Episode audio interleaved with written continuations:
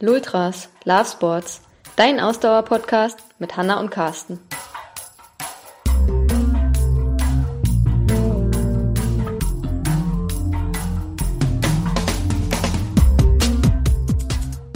Heute Folge 58, Trainingsinsights zum Thema Leistungstests.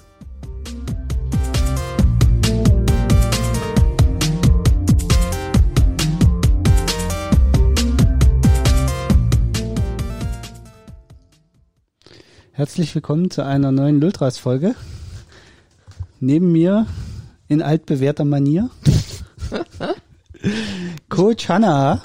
Ich kann jetzt nicht anders, ne? Heute ist der 11.11. zum einen, der Karnevalsbeginn. Ich als Rheinländerin muss das betonen. Und Ja. es ist St. Martin. Tröd, Aber beides findet nicht statt. Tröd. Oder halt komisch online, virtuell. Wie traurig. Du tust immer so, als wärst du voll die Karnevalistin. Dabei weiß ich, dass du A, selten Karneval gefeiert hast und es B, dir meistens als- zu kalt war. Als Kind habe ich immer Karneval gefeiert. Nur als Karneval eine Sauveranstaltung ab einem gewissen Alter wurde, war ich halt raus. Ja, ja. Aber, Aber- Karneval an sich finde ich toll. da fängt doch das Karnevalleben erst an, wenn man Ja, alt genug ist, dass man halt- ohne Eltern losziehen Also kann. vielleicht, wenn Karneval im Sommer wäre, wäre das tatsächlich auch noch eine Möglichkeit gewesen, aber im Winter einmal gemacht, ähm, nie wieder. Okay, äh, hätten wir das Thema auch abgearbeitet, aber wir haben heute eigentlich ja ein ganz anderes Thema auf unserer Agenda. Aber ich muss nur noch mal einmal zum Abschluss sagen, Helau. Und Alaf. Nein, nur Helau. Gut, jetzt können wir zum eigentlichen Thema kommen. Entschuldigung So, an diesen äh, Exkurs okay, an alle Dann, Karnevalsmuffel. dann muss ich jetzt noch einen nachtreten. Was ist dieses Fasching? Nein, wir wollen nicht darüber diskutieren, weil dann findet ihr heute eine Podcast, äh, eine Podcastaufnahme statt, die so nicht geplant war und die auch nichts mit ähm, Ausdauersport zu tun hat. Ähm, naja, könnte man vielleicht doch irgendwie mit wir dem Durchhalten und in der Kälte und genau. Aber ähm, jetzt haben alle, jetzt hat schon die Hälfte unserer Hörer und Hörerinnen abgeschaltet. Wir kommen jetzt mal wieder zum Thema. Äh, Leistungstests. Falls ihr aber eine ähm, Podcast-Folge über äh, eine Diskussion über Karneval haben wollt, dann schreibt uns doch. Gut, Also nochmal, das Thema Leistungstests heute. Genau, wir wollen das Thema mal von unserer Sicht ein bisschen beleuchten. Dabei wird es gar nicht so darum gehen, bestimmte Leistungstests vorzustellen, ähm, sondern generell mal so einen Überflug zu geben, was gibt es für, für Möglichkeiten, was ist sinnvoll, was sollte man in Betracht ziehen, wenn man semi-professionell trainieren möchte. Denn Ja, also ähm, oder eben äh, semi-professionell klingt vielleicht für viele schon wieder so abschreckend, so hochtrabend. Also auch die, die einfach ein, als Amateursportler, ähm, als Hobbysportler unterwegs sind und Wettk regelmäßig an Wettkämpfen teilnehmen. Ne, für die das sind für mich semi-professionelle Ja, ich glaube, das Sportler. klingt aber für viele Leute, ähm, die sehen sich nicht als semi-professionell an. Deswegen wollte ich das nochmal klarstellen. Also es gibt Menschen, die machen Sport, weil es ihnen Spaß macht. Es gibt Menschen, die machen Sport, weil es ihnen Spaß macht und weil sie an Wettkämpfen teilnehmen wollen. Ja, aber die Wettkämpfe machen doch Spaß. Ja, und in dem Moment, wo man sich wettkampforientiert vorbereitet und sei es nur aufs Finish, ist man einfach kein normaler Freizeitsportler mehr. Ja, aber man macht's auch nicht professionell. Aber also okay, ne? Für alle, die irgendwie im Wettkampfgeschehen unterwegs sind, ähm, ist das relevant, das Thema, was wir jetzt hier besprechen. Und ich glaube, der erste Punkt, den ich gerne herausstellen würde, ist erstmal eine Unterscheidung zu machen, weil Leistungstests, das können viele gar nicht so einordnen. Gerade im Ausdauersport hat man vielleicht schon mal davon gehört, dass man das auch in einem Institut zum Beispiel machen kann. Deswegen will ich erstmal klarstellen, also man muss unterscheiden zwischen sportwissenschaftlichen Leistungstests, die man in Form einer Leistungsdiagnostik macht, und zwischen sportpraktischen Leistungstests, die man selbst durchführen kann. Genau. Und natürlich ähm, unterscheiden sie sich nicht nur innerhalb dieser beiden Kategorien, sondern dazu eben auch noch äh, im, im Ziel des einzelnen Tests. Also Leistungstests können ganz unterschiedliche Ziele haben, die ich mit ihnen erreichen möchte. Und deswegen ist es auch nicht pauschal zu sagen, ja, mach mal einen Leistungstest und dann gucken wir mal die Werte an und dann trainieren wir danach oder trainieren auch nicht danach, sondern ein Leistungstest sollte immer spezifisch auf das Ziel passen, was man eigentlich verfolgen möchte. Ja, also äh, an alle da draußen, wenn ihr einen Trainer oder eine Trainerin habt, die euch sagen, ja, mach mal einen Leistungstest, so wie Carsten das gerade beschrieben hat, dann bitte wechselt äh, den Trainer oder die Trainerin sofort. Denn äh, wie Carsten schon gesagt hat, äh, ein Leistungstest macht nur dann Sinn, wenn man genau weiß, okay, was ist eigentlich das Ziel, was will man messen und ähm, passt das eben für den Athleten oder die Athletin. Ne? Also zum Beispiel, um da gleich mal einzusteigen, ähm, kommt es immer drauf an, natürlich, was äh, über welche Distanzen ist derjenige unterwegs, äh, was hat er genau vor und danach muss man dann mal schauen, okay, welche Art von Leistungstest, denn es gibt unter ganz unterschiedliche Arten von Leistungstests, die man machen kann, ist eigentlich für den Athleten oder die Athletin sinnvoll und auch durchführbar. Das ist ja auch ein ganz wichtiger Punkt, zu dem wir sicher noch kommen. Ähm, und ähm, da sollte man halt ganz genau dann wenn man als Trainer oder Trainerin sowas plant, sich überlegen, ähm, was passt zu dem Athleten und der Athletin, was macht Sinn. Und äh, oder auch wenn ihr selber halt einfach sagt, okay, wir wollen das selber mal ausprobieren. Ähm, einfach ausprobieren, äh, klar kann man machen, aber ähm, ist dann irgendwie nicht sinnvoll, wenn ihr euch nicht vorher überlegt habt, warum ihr das eigentlich macht und genau. was das Ziel ist. Ähm, von der Einordnung hattest du es ja gerade schon gesagt. Ähm, Lass, wollen wir da nochmal kurz mal ein bisschen genauer drauf eingehen? Genau, genau. also hattest du ja gerade schon gesagt. Unten, ich, ich nenne es jetzt mal unten, stehen die sportpraktischen Tests, also sprich Tests, die man ins normale Training vielleicht einbauen kann, die man ähm, auch selber durchführen kann. Was das genau bedeutet, da kommen wir gleich noch dazu. Ich werf nur einmal ein, schon mal ein ganz klassisches Beispiel, was jeder kennt, der Cooper-Test, den man in der Schule schon mal gemacht hat, ist zum Beispiel, aber da kommen wir Genau, das ist dazu. zum Beispiel so ein sportpraktischer hm? Test. Und da oben drüber setzt sich, genau wie du es gerade gesagt hast, diese Leistungsdiagnostik auf. Wenn man also in einem professionellen Leistungsdiagnostiklabor in einer, äh, hier in Berlin kann man das in der Charité machen, gibt aber auch diverse andere äh, Leistungsdiagnostikzentren, wo man unterschiedliche Leistungsdiagnostik äh, durchführen kann. Auch das muss man sagen. Leistungsdiagnostik ist nicht gleich Leistungsdiagnostik. Mhm. Ähm, da gibt es zum einen äh, die Spiro, ähm, Spiro, Spiroergometrie. Ergometrie, genau. Äh, dann gibt es äh, diverse andere Tests, die sich um, um die Laktatleistungsdiagnostik. Laktat Oft ist das Ganze aber auch kombiniert. Ne? Ähm, und und jetzt wird's dann anfängt, fängt es dann an, kompliziert zu werden. Das Ganze kann man wiederum in unterschiedlichen Sportarten durchführen. Genau. Also auf dem Fahrradergometer, auf dem Ruderergometer kann man das machen, man kann es auf dem Laufband machen. Ähm, und da fallen Sportdiagnostikern wahrscheinlich noch so die eine oder andere Disziplin ein, wo man das auch durchführen kann.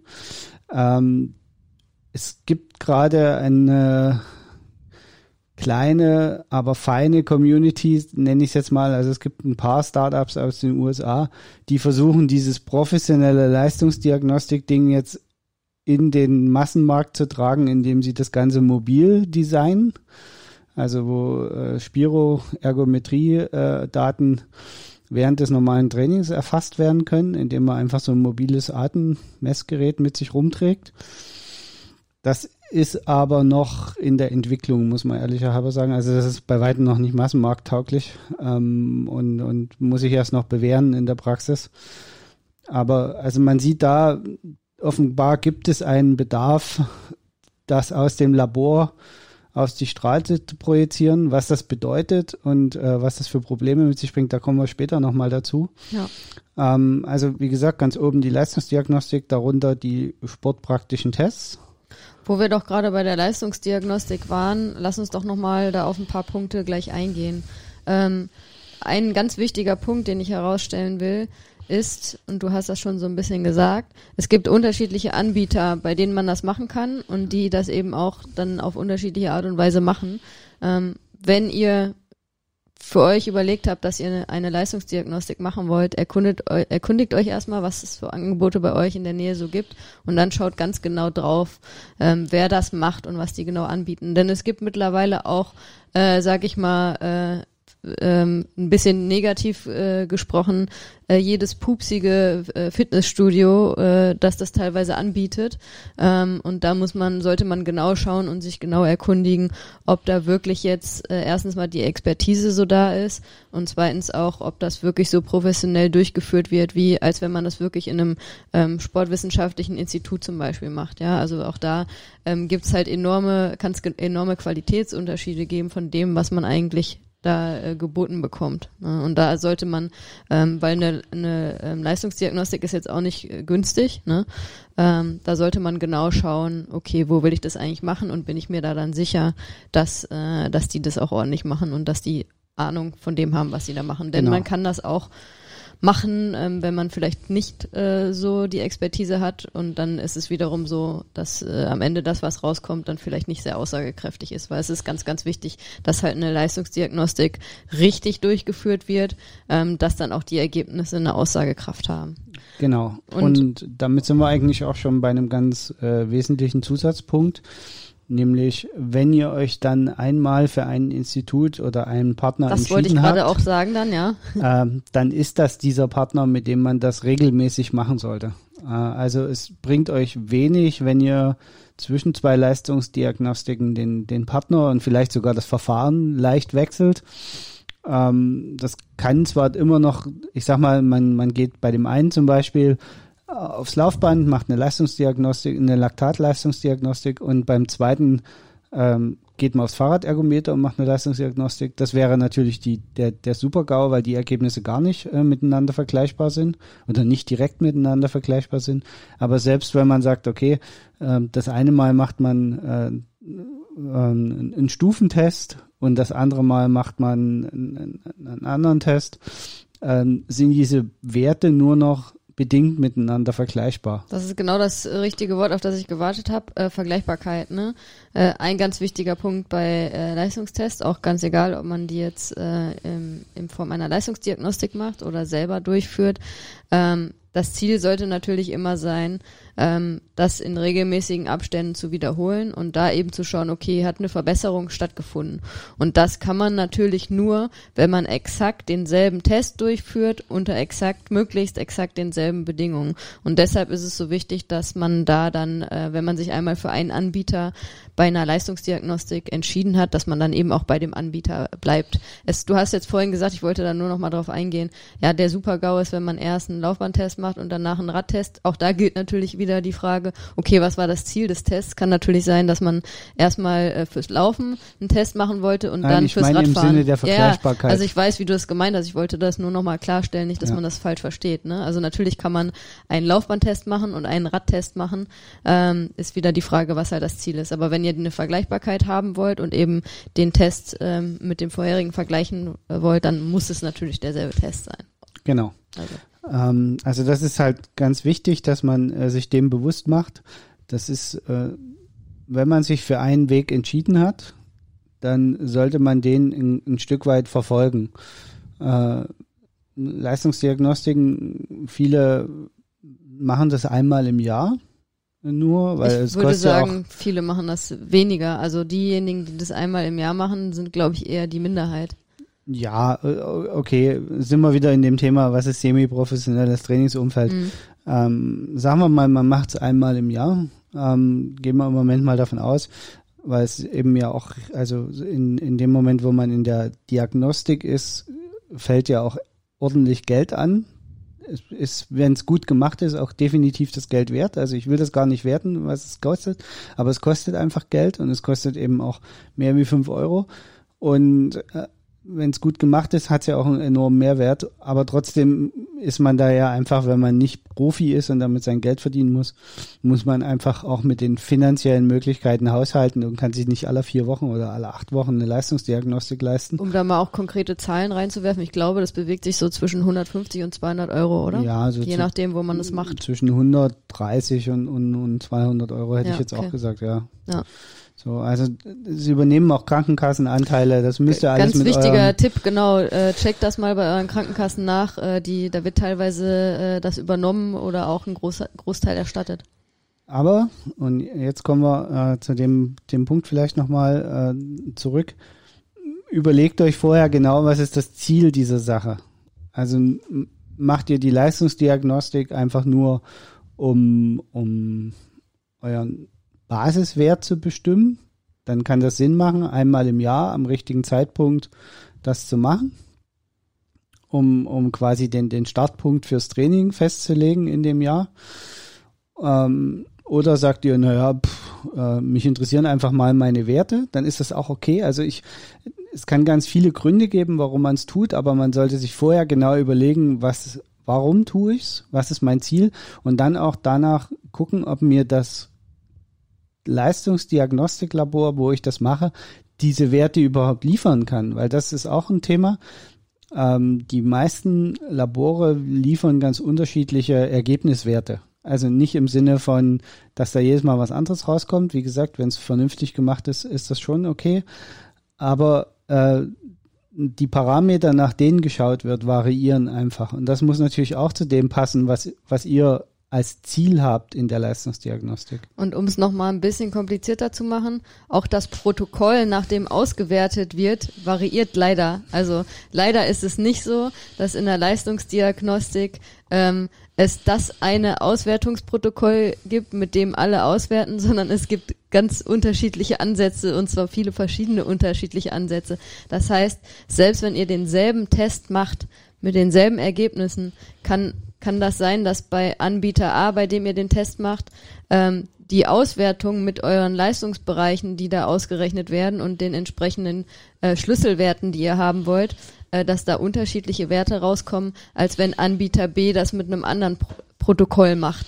Ähm, was äh, ich will gar nicht zu sehr ins Detail gehen, aber es das heißt natürlich auch, dass äh, es immer einen gewissen äh, Plus-Minus-Spielraum gibt am Ende bei den Wert, bei den Werten, die ihr auch bekommt, weil das kann, wie gesagt, äh, äh, je nach Auswertungsprotokoll äh, unterschiedlich aussehen. Leider ist das so. Ähm, was natürlich dann auch ein Punkt schon ist, wenn man äh, darüber nachdenkt, ob man das machen soll, ob man das immer unbedingt machen muss oder ob vielleicht auch ein einfacher sportpraktischer Leistungstest ausreichend ist. Genau, damit würde ich es dann auch für die Leistungsdiagnostik erstmal. Ich möchte nur noch einen belassen. Punkt äh, ansprechen.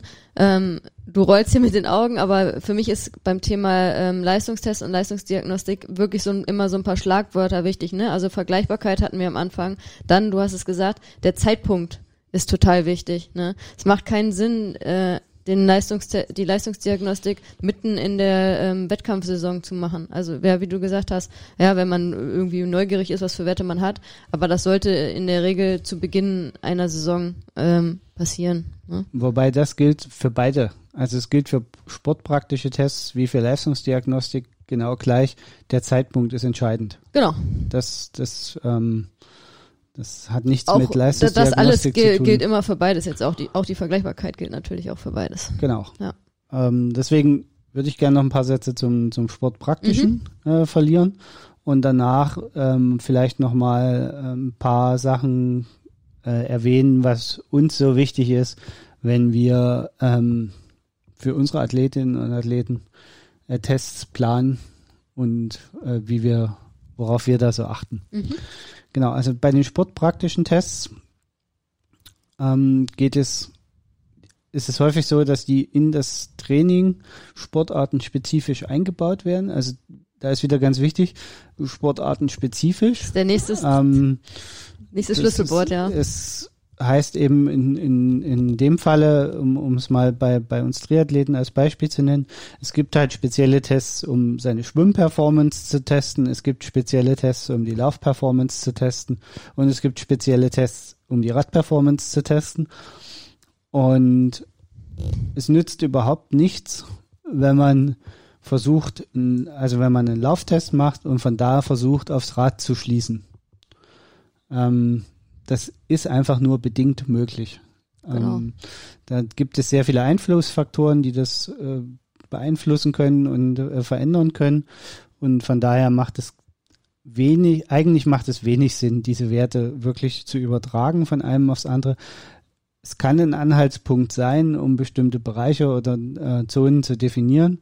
Einfach, wenn man keine Möglichkeit hat, es anders zu machen. Aber ich sage mal, wer sich darauf einlässt, einen sportpraktischen Test zu machen, der kann, also es mag jetzt doof klingen, aber der kann den auch einmal laufend und einmal radfahrend machen und vielleicht noch ein drittes Mal schwimmen. Wie gesagt, der Zeitpunkt muss stimmen, aber grundsätzlich äh, sollten solche sportpraktischen Tests eigentlich für jeden guten äh, Triathleten oder ambitionierten Triathleten oder Läufer zum, zum Trainingsalltag gehören.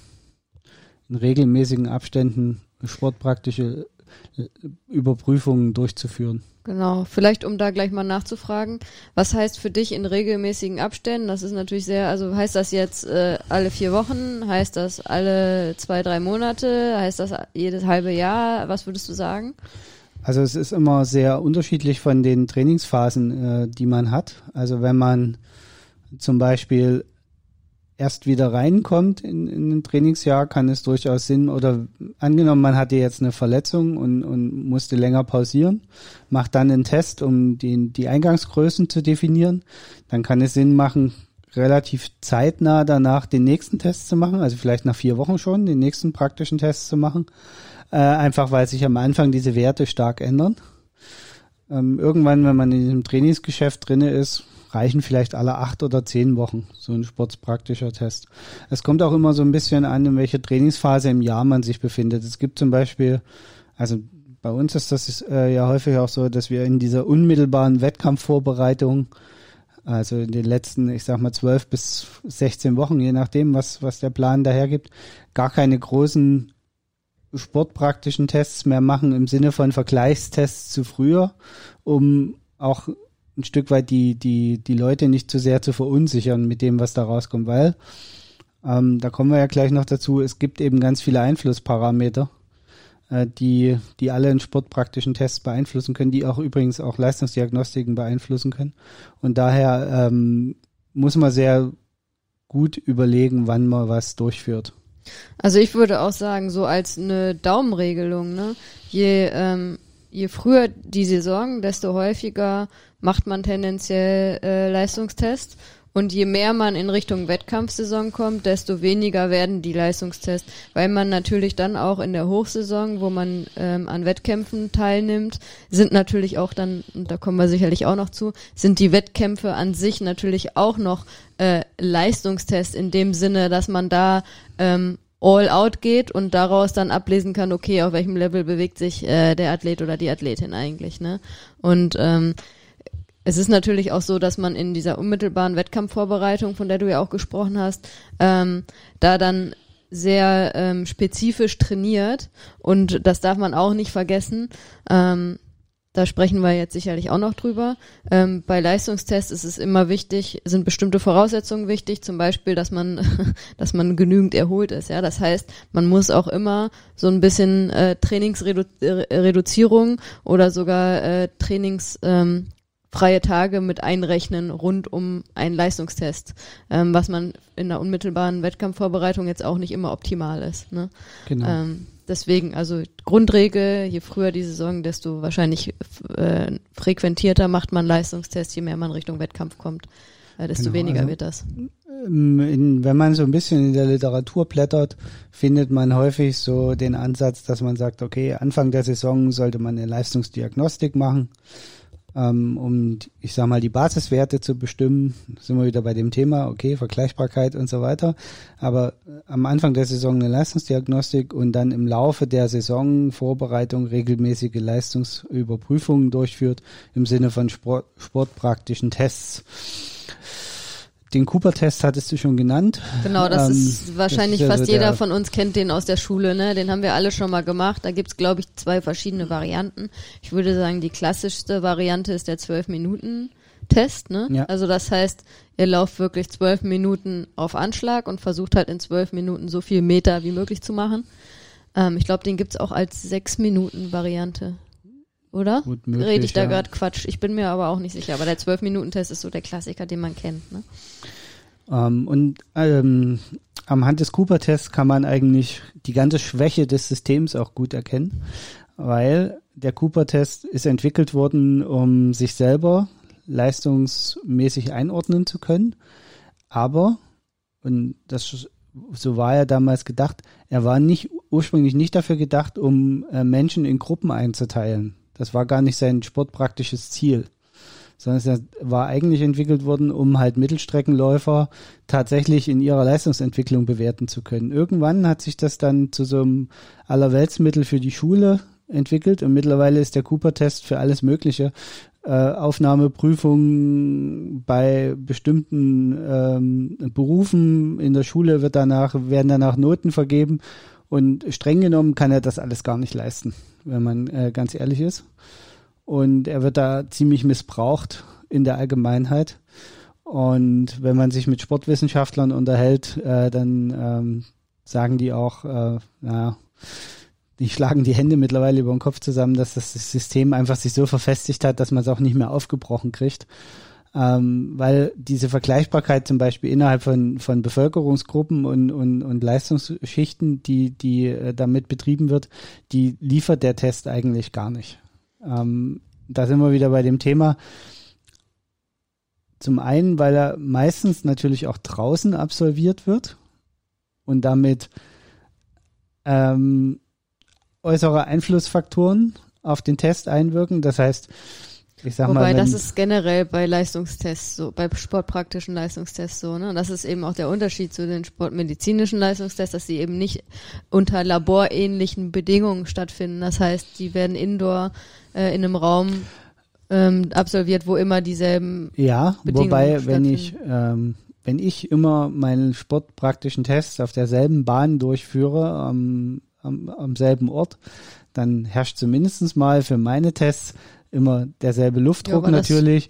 Klar, ich habe Temperatur- und Windeinflüsse. Ähm, wenn ich auf der Bahn laufe, muss man ehrlich aber sagen, habe ich meistens einmal Gegenwind und einmal Rückenwind. Das gleicht sich also in etwa wieder auf. Es sei denn, es ist Sturm, dann sollte man das vielleicht mal vermerken. Aber so im Großen und Ganzen kann ich da eine reproduzierbare Umgebung hinkriegen. Ja, aber das kannst du ja beim Cooper-Test auch. ja, aber wenn ich zum Beispiel zwei Gruppen vergleiche, die eine laufen am Strand lang auf der Straße geradeaus zwölf Minuten und die anderen laufen auf der Bahn Runden. Aber der Cooper-Test, der wird ja dann in der Schule auch immer auf demselben Sportplatz vielleicht ähm, absolviert. Also Dann könnte ich alle Schüler dieser Klasse miteinander vergleichen, aber schon nicht die alle Schulen miteinander vergleichen, was aber getan wird. Ja, natürlich. Aber das ist natürlich, das ist, sage ich mal, weshalb äh, der so verbreitet ist in Schulen, weil er eben einfach durchführbar ist und weil man ihn in Gruppen machen kann, ne? Und und weil eben da dieses vereinfachte System eben ähm, stattgefunden hat, dass man diese Vergleichbarkeit herstellt. Aber wie du sagst, ähm, sinnvoll ist das ähm, bedingt. Sagen wir mal Genau. bedingt. Ne? Ähm, anhand des Beispiels kann man aber sehr gut erkennen, äh, was, was so wichtig ist bei Tests. Ähm, die Ziele hatten wir ja schon besprochen, also dass wir mehrfach darauf hingewiesen hatten, äh, überlegt euch vorher, was ist das Ziel eures Leistungstests oder besprecht das auch mit euren Trainern und Trainern, äh, Trainerinnen und Trainern. ähm, warum macht ihr jetzt diesen Leistungstest? Was ist das Ziel? Also ist es nur eine Leistungsüberprüfung? Soll geguckt werden, ob euer Puls sich verändert hat? Soll geprüft werden, ob ihr schneller geworden seid? Sollen eure Leistungsbereiche überprüft Will man neue Leistungsbereiche finden oder ähnliches? Also besprecht die Ziele des Testes wirklich mit eurem Coach.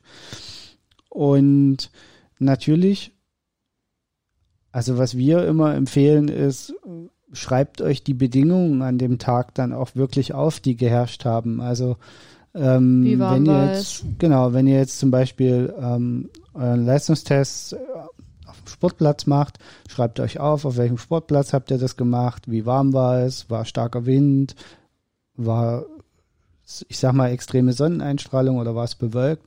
Also einfach so ein paar Parameter noch mit aufschreiben, die einem helfen, im Zweifelsfalle auch ähm, Veränderungen zu erkennen, wenn man zwei Leistungstests dann nebeneinander legt, die sich im ersten Moment von ihrer, von ihren Leistungsdaten her vielleicht gar nicht unterscheiden. Aber wenn man zum Beispiel ähm, jetzt, ich sage jetzt mal, im März gelaufen ist, es waren 10 Grad, optimale Bedingungen eigentlich für einen Lauftest. Man ist, ähm, weiß ich nicht, im, im 5-Kilometer-Test gelaufen, hat, sage ich jetzt mal, 20 Minuten gebraucht oder 25 Minuten.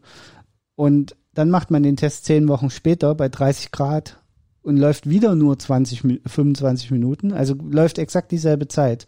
Würde man ja im ersten Moment rein, wenn man die beiden Zeiten nebeneinander liegt, sagen, ich habe mich gar nicht verbessert.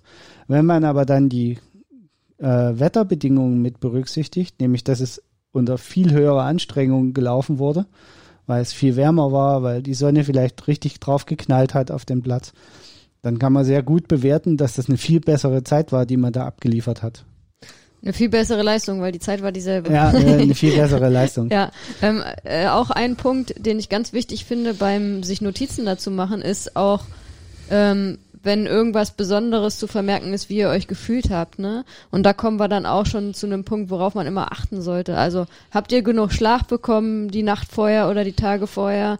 Ähm, wie war eure Ernährung? War da alles gut? Oder hattet ihr beim Leistungstest das Gefühl, oh, mir liegt irgendwas im Magen oder so? Auch das sind halt wichtige Aspekte, ähm, die man notieren sollte bei so einem ja. Leistungstest und generell im Training vielleicht auch, wenn da Besonderheiten sind ähm, bei einzelnen Trainingseinheiten, weil das natürlich immer auch einen Einfluss darauf hat, was man am Ende imstande ist zu leisten. Und das, da will ich jetzt einfach nur noch mal weiter drauf eingehen. Also es ist ganz, ganz wichtig, ähm, möglichst ideale und natürlich auch immer gleiche Vorbedingungen vor einem Leistungstest zu schaffen. Das heißt, ähm, wie eigentlich vor einem Wettkampf auch, ja, sollte man auch vor einem Leistungstest besonderen Wert darauf legen, dass man die Tage vorher genügend Schlaf bekommt, ähm, dass man sich ähm, gesund ernährt und eben ähm, durchaus auch darauf achtet, dass äh, die Kohlenhydratspeicher ausreichend gefüllt sind, weil auch, also eigentlich dasselbe, was ihr vor einem Wettkampf auch so ein bisschen macht, worauf ihr achtet. Ne? Das ist ganz, ganz wichtig, weil äh, ihr wollt natürlich beim Leistungstest optimal performen und ein Leistungstest ist nur aussagekräftig, wenn ihr da auch wirklich all out gehen könnt bei dem Leistungstest. Äh, und das heißt, ihr müsst halt die Vorbedingungen schaffen, dass ihr, dass euer Körper so ausgeruht ist, ähm, habe ich vorhin schon mal kurz erwähnt, äh, man sollte in den Tagen vor dem Leistungstest das Training ähm, ein bisschen äh, runterschrauben, beziehungsweise die Intensität rausnehmen. Es macht vielleicht auch sogar Sinn, ähm, das ist natürlich sehr individuell. Bei manchen macht es Sinn, auch zu sagen, okay, ich mache den Tag vorher äh, ganz trainingsfrei, ähm, damit gesichert ist, dass ihr möglichst ausgeruht ähm, den Leistungstest absolvieren könnt. Und wie gesagt, dass ihr eben genügend Schlaf hattet, dass eure Ernährung äh, gut war und auch normal war. Also das ist, wie gesagt, das ist genau dasselbe Programm, was ihr da so ein bisschen durchgeht wie von einem Wettkampf auch. Ne? Ganz, ganz wichtig. Genau, also die Standardisierung des Tests ist, ist wirklich ähm, extrem wichtig. Ähm, wie du es gerade schon gesagt hast, Ernährung sollte ähm, wie bei einem Wettkampf sein. Das ist eigentlich immer der beste Ratschlag. Ähm, das Stresslevel sollte, ähm, wenn möglich, äh, auch halt genau. reduziert werden. Also wie gesagt, alles nichts Neues für die, die sich mal ein bisschen damit beschäftigt haben, worauf man vor einem Wettkampf achten sollte. Dasselbe gilt im Prinzip für einen Leistungstest. Genau. Dann, ähm, was, was mir gerade noch einfällt, ist das Thema, ähm, überlegt euch genau, ob ihr den Test wirklich alleine durchführen könnt. Ähm, unter Umständen kann es sinnvoll sein, dass man sich einfach Support holt von jemandem, der zum Beispiel die Stoppuhr drückt, so dass man sich wirklich aufs Laufen konzentrieren kann. Ähm, die heutigen Sportuhren bieten da zwar relativ viele Möglichkeiten, auch sowas automatisiert abzufahren und einen dazu supporten, aber wenn euch das, wenn ihr dazu neigt, zum Beispiel regelmäßig auf die Uhr zu gucken bei so einem Test, weil ihr euch unsicher seid oder so, dann holt euch einfach Hilfe von außen. Dann lasst euch die Uhr abnehmen, ähm, deckt sie zu oder sonst irgendwas und lasst jemanden von außen drauf gucken. Ja, oder holt euch auch einen Trainingspartner, der Hase für euch spielt, ja, der vielleicht ein bisschen stärker als ihr ist, äh, als ihr seid, optimalerweise, der euch ziehen kann. Weil auch beim, da gilt, beim Leistungstest, der, je, ähm, je optimaler ihr alles euch aus euch rausholen könnt, desto besser ist halt auch das Ergebnis und desto besser sind halt auch ähm, die Schlüsse, die man aus dem Ergebnis ziehen kann. Genau, aber auch da gilt, wenn ihr das regelmäßig wiederholen wollt, sollte dann auch regelmäßig der Hase mit, mit, im Spiel sein. Immer mit Hasen das gemacht werden. Ja. Also es bringt überhaupt nichts, wenn du das eine Mal mit Hase läufst und beim nächsten Mal na, es bringt überhaupt nichts, würde ich nicht sagen, Nein, aber, aber das ist, sollte man halt auch dann wieder. Es begrenzt wieder die Vergleichbarkeit. Genau, also das sollte man wieder mit einpreisen, wenn man die Ergebnisse interpretiert. Und das ist vielleicht auch noch ein wichtiger Aspekt. Warum reiten wir so darauf rum, auf dieser Vergleichbarkeit? Das einzige, wozu sportpraktische Tests in der Regel nicht geeignet sind, ist, um euch mit anderen zu vergleichen. Genau, das wollte ich auch noch sagen. Ihr, es geht darum, euch mit euch selbst zu vergleichen. Genau, also sportpraktische Tests und auch Leistungsdiagnostiken sind sehr personenbezogen, sehr individuell, auch in ihren Ergebnissen. Und wie gesagt, auch in ihren Durchführungsveranlagungen äh, sind sie sehr individuell. Und deswegen kann man eigentlich immer nur sich mit sich selber vergleichen. Und es ist, ich möchte nicht sagen unmöglich, aber äh, sehr, sehr begrenzt möglich, von einer Leistungsdiagnostik oder von einem sportpraktischen Test äh, von der einen Person auf ein Ergebnis der anderen Person zu schließen und das gemeinsam einzuordnen. Also Also ich glaube, in so in Vereinen ist es schon auch so ein, also es kann das für Trainer durchaus interessant sein, dass man, äh, wenn man auch so einen sportpraktischen Leistungstest in der Gruppe macht, ähm, dass man seine einzelnen Athleten auch so ein bisschen miteinander vergleichen kann, wenn es darum geht, auch wieder für die das Training zu planen und zu gucken, okay, äh, ne, inwieweit, äh, wen packe ich da in welche Trainingsgruppe rein. Dafür ist es äh, sicherlich ähm, durchaus, kann es sinnvoll sein. Ähm, ist jetzt nicht das, was wir generell machen, weil wir immer der Meinung sind, äh, es ist sinnvoll, jemanden individuell zu trainieren und wirklich auf die ganz individuellen Bedürfnisse einzugehen. Und in der Hinsicht ist es halt super wichtig, ähm, sich nur mit sich selbst zu vergleichen. Ich glaube, wir haben da auch schon mal in vorherigen Podcast drüber gesprochen, können wir auch generell nur empfehlen, auch wenn es um Wettkämpfe geht, schaut auf, auf, euch selber und nicht auf die anderen. Ähm, aber bei den Leistungstests ist das nochmal enorm wichtig auch, dass man sich dessen bewusst wird. Genau.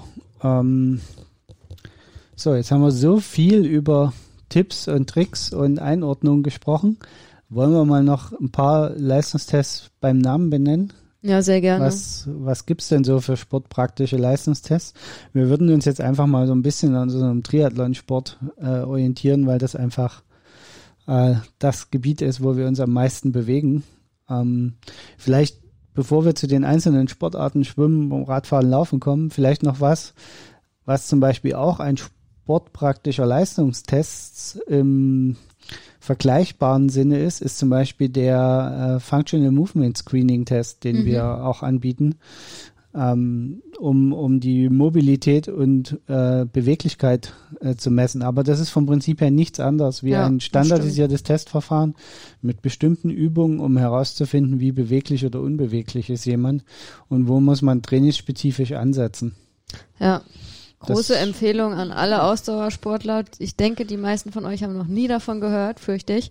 Ähm, schaut mal bei uns auf der Website ja, vorbei. Wir verlinken sie auch nochmal in den Shownotes. Genau. Äh, was ähm, ist ein FMS-Test? Aber das ist zum Beispiel auch ein, ein ganz klassischer sportpraktischer Test der aus der Not heraus entstanden ist, dass es diagnostisch da schwierig ist, einheitliche Verfahren zu entwickeln und immer dieselbe Sprache zu sprechen. Ja. Und so sind eigentlich auch die meisten sportpraktischen Tests entstanden.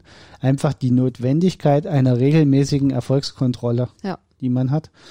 Und ähm, daher, ähm, daher kommt das einfach. Vielleicht dazu noch ein Satz generell zu den, bevor wir die einzelnen Tests mal nennen. Ähm, der Leistungstest, das hatten wir ja schon gesagt, hat, ver verfolgt ein bestimmtes Ziel, aber er sollte auch zu eurer Sportart passen. Im Sinne von, es nützt überhaupt nichts, einen 400 Meter Leistungstest zu machen, wenn ihr ausschließlich Marathon lauft. Also der Leistungstest, den man ähm, um, um sich selber auch eine Entwicklung nachzusagen, die auf den Marathon eine Projektion zulässt, nützt es gar nichts, wenn man alle vier Wochen mal 400 Meter Leistungstest macht. Ähm, das kann fürs Training hilfreich sein, aber es ist keine Projektion auf das, was du im Marathon am Ende leisten kannst. Äh, zum Beispiel. Ja, so, ich glaube, das, das hatten wir am Anfang auch schon mal gesagt, dass genau. es halt passen muss. Ja. Ähm, ähm, also nur jetzt schon mal der Formalität halber, wir sprechen jetzt einfach ein paar äh, Leistungstests durch. Das sind nicht alle, die es gibt, ne? aber einfach die ein paar Tests, die aus unserer Sicht durchaus für Triathleten und Triathletinnen oder eben Leute aus den Einzeldisziplinen relevant sein können. Genau. Ähm, fangen wir einfach beim Schwimmen vielleicht an. Der Klassiker oder der, der Einsteigertest sozusagen ist eigentlich so dieser 400 Meter Schwimmtest. Mhm. Man schwimmt sich also ein ähm, schwimmt dann vielleicht noch ein paar äh, Steigerungsläufe, Steigerungsschwimmen. Bahn. Wie nennt man das? Ähm, Steigerungsbahn oder? Und danach wird ein ganz klassisch einfach ein 400 Meter Test geschwommen. Empfiehlt sich eher für, für Einsteiger, weil die Distanz einfach noch beherrschbar ist. Ähm, es gibt noch verschiedene Varianten, äh, dass man zum Beispiel diesen Test zweimal hintereinander durchführt. Also in einer Schwimmeinheit, quasi 400 Meter, dann ein bisschen was locker schwimmt, dann nochmal 400 Meter schwimmen, dann gibt's eine relativ komplizierte Formel, da tippt man das alles ein. Da kommt dann am Ende ein, ein, ein etwas besserer, genauerer Wert raus, äh, was die, die Schwelle beim Schwimmen angeht und wo man dann die, daraus die Leistungsbereiche ab, ableiten kann. Das wäre also so der, der klassische Einstiegstest sozusagen ins Schwimmen. Erstmal der einfache 400 Meter Test, dann der etwas äh, kompliziertere. Dann gibt's den 1000 Meter Test. Es ist vom Prinzip her genau das gleiche, bloß dass man eben 1000 Meter am Stück all out schwimmt. Und ja, was jetzt gar nicht so verbreitet ist, aber es gibt noch einen 30 Minuten Dauertest im Schwimmbereich, ähm, wobei ich zugeben muss, dass den in der Literatur relativ selten tatsächlich sehe. Ähm, könnte auch ein bisschen daran liegen, dass 30 Minuten halt gerade bei guten Schwimmern halt echt auch schon viele, viele Meter sind, die mhm. die da schwimmen. Und dass dann 30 Minuten All-Out zu schwimmen, könnte für die quasi eine Mitteldistanzstrecke im Wasser sein. Mehr. Oder mehr. Ich glaube, und, und das ist dann schon äh, eine ganz schöne Hammer, den du da schwimmen ja. musst. Wie lange brauchen die Top-Leute ähm, ja, auf einer Ironman-Distanz? Wie lange brauchen die? Für, also 50 Minuten braucht die. Plus für, minus 50 Minuten, ja. je nach Strecke, ne? Ja, 45 also, bis 50. Das heißt, 30 Minuten sind ist ja schon mehr als eine Mitteldistanz. Genau. Also die zwei Kilometer sind da gut schon gut voll dann. Und deswegen muss man da mal, äh, ist, stellt sich da so ein bisschen die Frage, ob das einfach von der Dauer dann schon zu lang ist. Da sind wir wieder bei dem Thema ist das für einen Triathleten, der am Ende nur 3,8 Kilometer schwimmen muss, ist es ein sinnvoller nur, Test? Nur in Anführungsstrichen. ist es für den sinnvoll, einen 30 Minuten Schwimmtest zu machen, weil das nur 10 Minuten oder 15 Minuten unter dem liegt, was er eh im Wettkampf maximal schwimmt. Ja. Dieser 30 Minuten Test kann für Langstreckenschwimmer, die 10, 15 Kilometer im Wasser liegen, das Nonplusultra in ihrer Testsequenz sein, weil die eben auf diese lange Distanz dann wieder das Verhältnis dazu brauchen. Also das ist Genau. Was würdest du generell sagen? Also ähm, aus meiner Sicht ist, wenn wir jetzt mal das gegeneinander ähm, einordnen und bewerten wollen, Schwimmen, Radfahren, Laufen. Aus meiner Sicht ist der Leistungstest beim Schwimmen der, den man am, ehesten weglassen könnte, wenn man sagt, okay, man kriegt nicht alles unter im Vergleich zum Radfahren und zum Laufen. Würdest du mir da zustimmen? Mm, nee, nicht unbedingt. Also unter einer Bedingung würde ich zustimmen, sagen wir es mal so, nämlich, dass der Fokus nicht auf dem Schwimmen liegt. Mhm. Ähm, da sind wir wieder bei dem Thema, wenn dein, wenn du dich im Schwimmen verbessern willst, wenn du schneller schwimmen möchtest, dann musst du diesen Test, dann musst du dich regelmäßig testen, sonst ja. entwickelst du dich, siehst du keine Entwicklung. So, dann nützt es überhaupt nichts, ja. wenn du, wenn du sagst, naja, ich gehe jetzt viermal die Woche schwimmen, aber ich, ich teste nie, ob ich mich weiterentwickelt habe. So, und dann, dann, deswegen würde ich es jetzt nicht so pauschal sagen, dass man den als erstes weglassen kann. Man muss ehrlicher halber sagen, und, und darauf so äh, zielte ja auch deine Aussage, häufig schwimmen wir Triathleten, weil es die erste Disziplin ist und irgendwann ist die Gott sei Dank vorbei und dann können wir uns auf unsere anderen beiden Disziplinen, weswegen wir eigentlich Triathlon machen, konzentrieren. Also so würde ich es gar nicht formulieren, aber Fakt ist, und das haben wir bestimmt auch schon öfter hier mal gesagt im Podcast, dass ähm, beim Schwimmen eine Verbesserung, ähm, da ähm, haben wir wieder ähm, das Thema äh, Einsatz, was man an Zeit investiert und Training investiert und Nutzen. Äh, das Verhältnis ist am schlechtesten beim Schwimmen, als wenn wir es jetzt mit dem Radfahren und mit dem Laufen äh, vergleichen, weil eben erstens schon mal sowieso der Fall ist, dass der Schwimmpart beim Triathlon immer im Verhältnis der mit Abstand kürzeste ist und entsprechend ist es auch ähm, schwierig, sage ich mal, sich durch eine Schwimmverbesserung ähm, enorm ähm, enorm viel Zeit von der Uhr zu nehmen. Ja, also selbst wenn man jetzt viel Aufwand ins Schwimmen ins Schwimmtraining steckt, ähm, holt man vielleicht dann am Ende äh, zwei Minuten raus ähm, wenn ich jetzt aber enorm viel Aufwand ins Radfahren zum Beispiel stecke, hole ich vielleicht 10 oder 15 Minuten raus. Mhm. Und da ist es halt immer, gilt halt immer, und das ist halt das, was wir als äh, Coaches natürlich auch immer irgendwie gucken müssen, ähm, da die Balance zu finden und sich zu überlegen, okay, welcher Aufwand lohnt sich jetzt mehr ähm, da reinzustecken, ne, mit dem, was dann am Ende rauskommt. Und deswegen ist es einfach tendenziell so, das muss man einfach so sagen, dass im häufig im Zweifelsfall halt eher gesagt wird, okay, wir versuchen auf einem Schwimmniveau zu trainieren, dass man so ein gewisses Niveau erreicht und das hält und das ist gut und wir konzentrieren uns dann mehr aufs Radfahren und aufs Laufen, weil da können wir im Endeffekt die Zeit rausholen und nicht beim Schwimmen. Genau. Ähm, damit würde ich es jetzt auch belassen, weil wir müssen ein bisschen anziehen in der Zeit. Wir mhm. sind schon viel länger unterwegs heute wie ist unsere normalen fast, äh, Trainingsinsights. Offizieller Karnevalsbeginn. ähm, und deswegen würde ich mal zum Radfahren äh, wechseln. Möchtest du die Tests mal vorstellen? Oder naja, so? also ich glaube, der ähm, mittlerweile ähm, klassische, äh, wenn man es denn so nennen will, klassische, aber der bekannteste Test im Triathlon, im Radfahren ist der FDP-Test, ne? Weil äh, ich glaube, der ist mittlerweile sehr verbreitet, auch sehr etabliert und ist eben auch ähm, relativ einfach durchzuführen, gerade mit den Technologien, ähm, die es heutzutage gibt, mit ähm, entsprechenden äh, gut funktionierenden Rollen und auch mit den Spielereien, die es gibt, so wie Swift, also auf Swift zum Beispiel kann man ja auch einen FDP-Test fahren, ähm, würde ich denken, dass es der bekannteste Test im, im Radfahren im Triathlon-Bereich ist. Da gibt es unterschiedliche ähm, unterschiedliche Formen des ähm, FDP-Tests. Ich glaube ursprünglich war, war der FDP-Test, war der FDP-Test ursprünglich ein 60-Minuten-Test? Ja. ja. Genau. Also das heißt 60 Minuten all out, also sprich alles, was geht, äh, versuchen so viel Watt wie möglich über 60 Minuten zu treten. Ähm, das ähm, hat sich auf Dauer nicht etabliert, weil das halt ein extrem ähm, körperlich ein extrem fordernder Test ist, der halt auch, von dem man sich nicht einfach mal so schnell regeneriert, ne? Weil wer von euch schon mal äh, versucht hat, ähm, 60 Minuten auf dem Rad alles zu geben, der weiß, dass das eine enorme Belastung ist.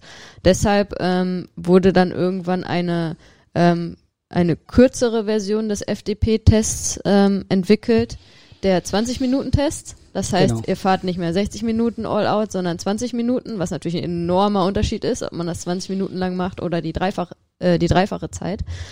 Ähm, und dieser Test ist auch mittlerweile sehr etabliert. Da machen, also man fährt nicht einfach los und fährt 20 Minuten all out, sondern macht vorher auch so ein, ein kleines Warm-up-Programm, wo man auch schon mal kurze äh, kleine Intervallspitzen einbaut, damit man wirklich ähm, voll warm ist. Ne?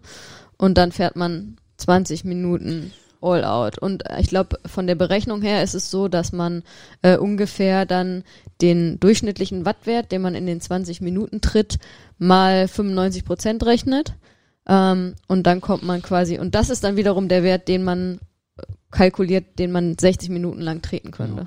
Genau. Ähm, unter der Bedingung, wie du gerade so schön gesagt hast, des ordentlich Warmfahrens. Also tatsächlich hat das dort auch ein äh, sportwissenschaftlichen äh, Hintergedanken das Warmfahren im Sinne von die Vorbelastung, die dort kurzzeitig auf dem Work, äh, Körper eingesetzt wird. Also diese, äh, meistens fährt man zunächst mal Belastungsspitzen und danach dann wirklich ähm, fünf Minuten ähm, Intervall schon mal, auch weit über dem FDP-Wert, ähm, was den Test dahingehend fürs erste Mal ein bisschen kritisch macht äh, wenn man den zum allerersten Mal fährt, weil man noch keinen FDP-Wert kennt äh, und dann einfach diese, diese Vorbelastung äh, kritisch zu bewerten ist.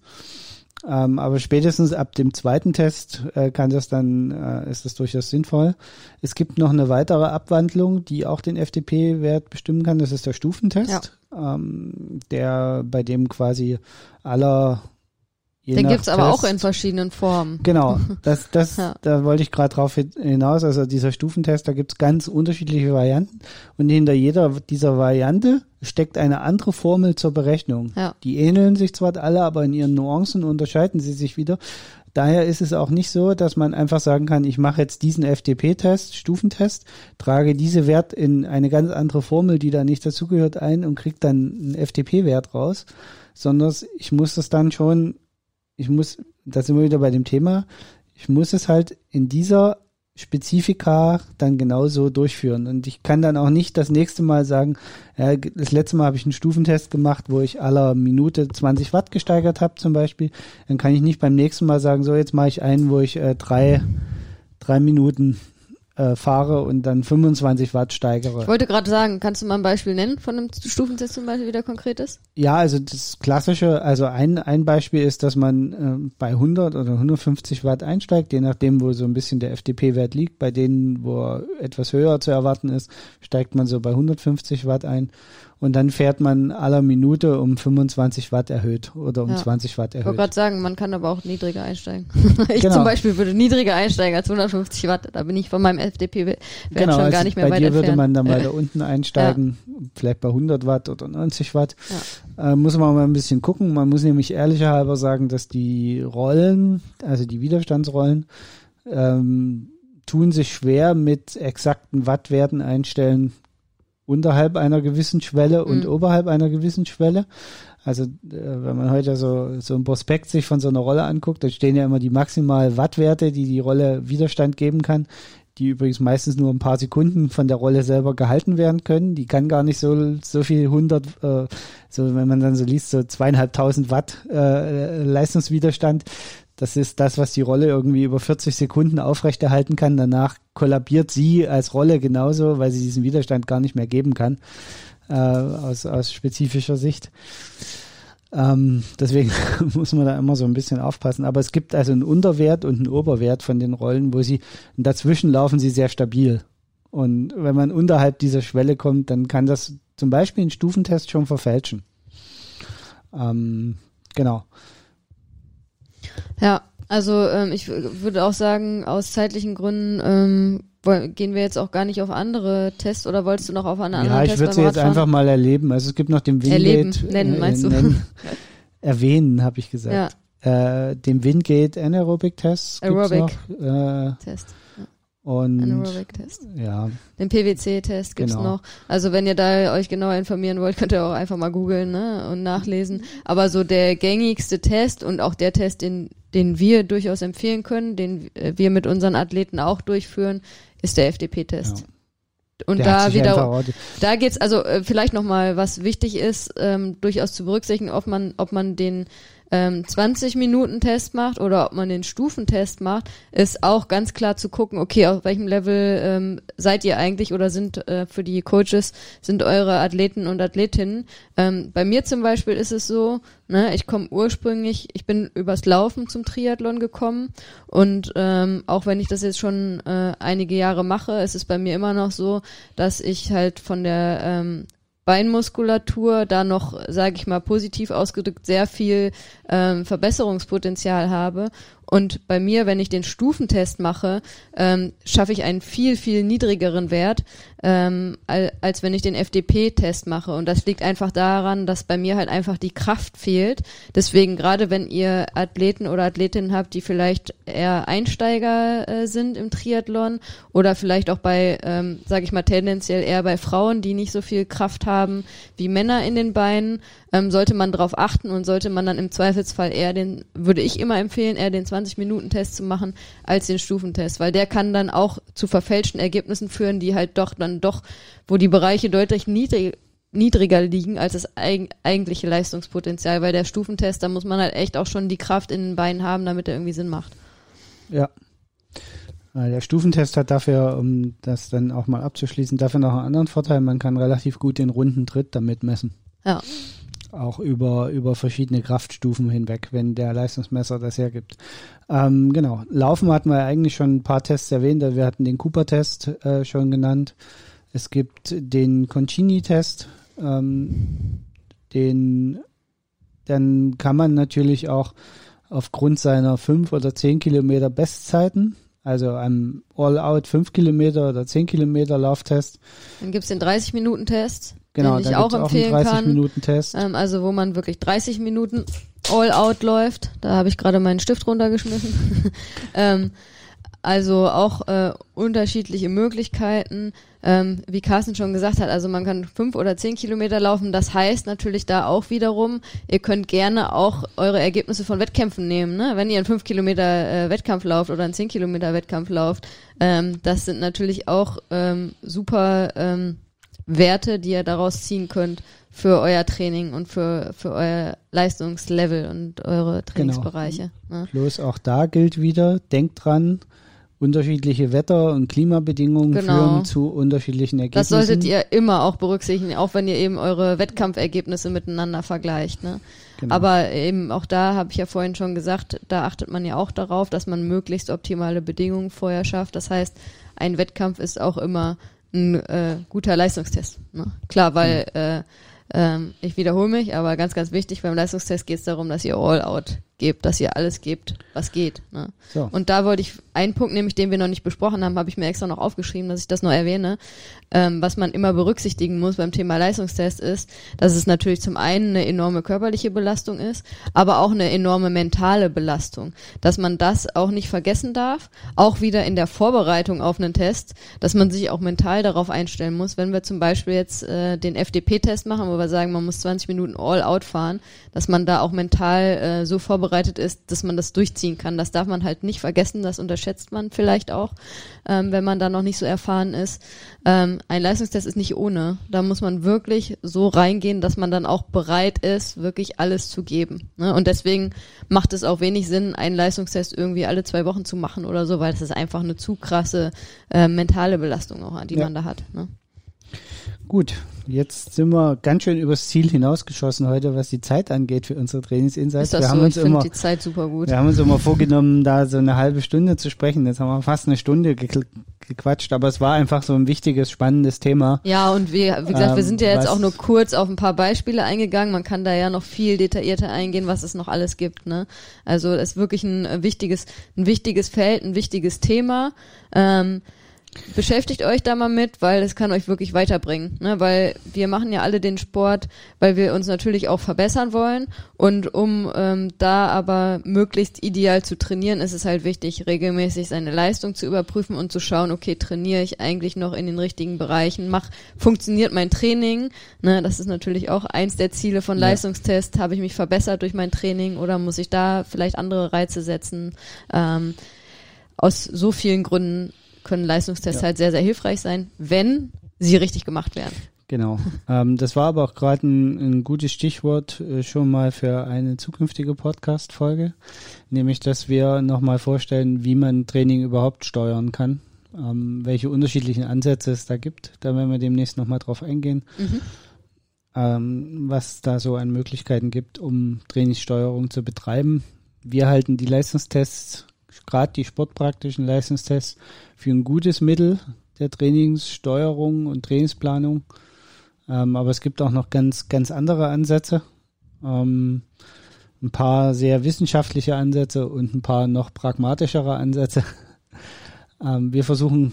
Meistens glaub, ist immer die Mischung aus beiden so ein bisschen der richtige Genau. Weg, wie bei so vielen im Leben, wo vielleicht so, ne, der Mittelweg. Der Und deswegen finden wir es eigentlich äh, den, den richtigen Weg.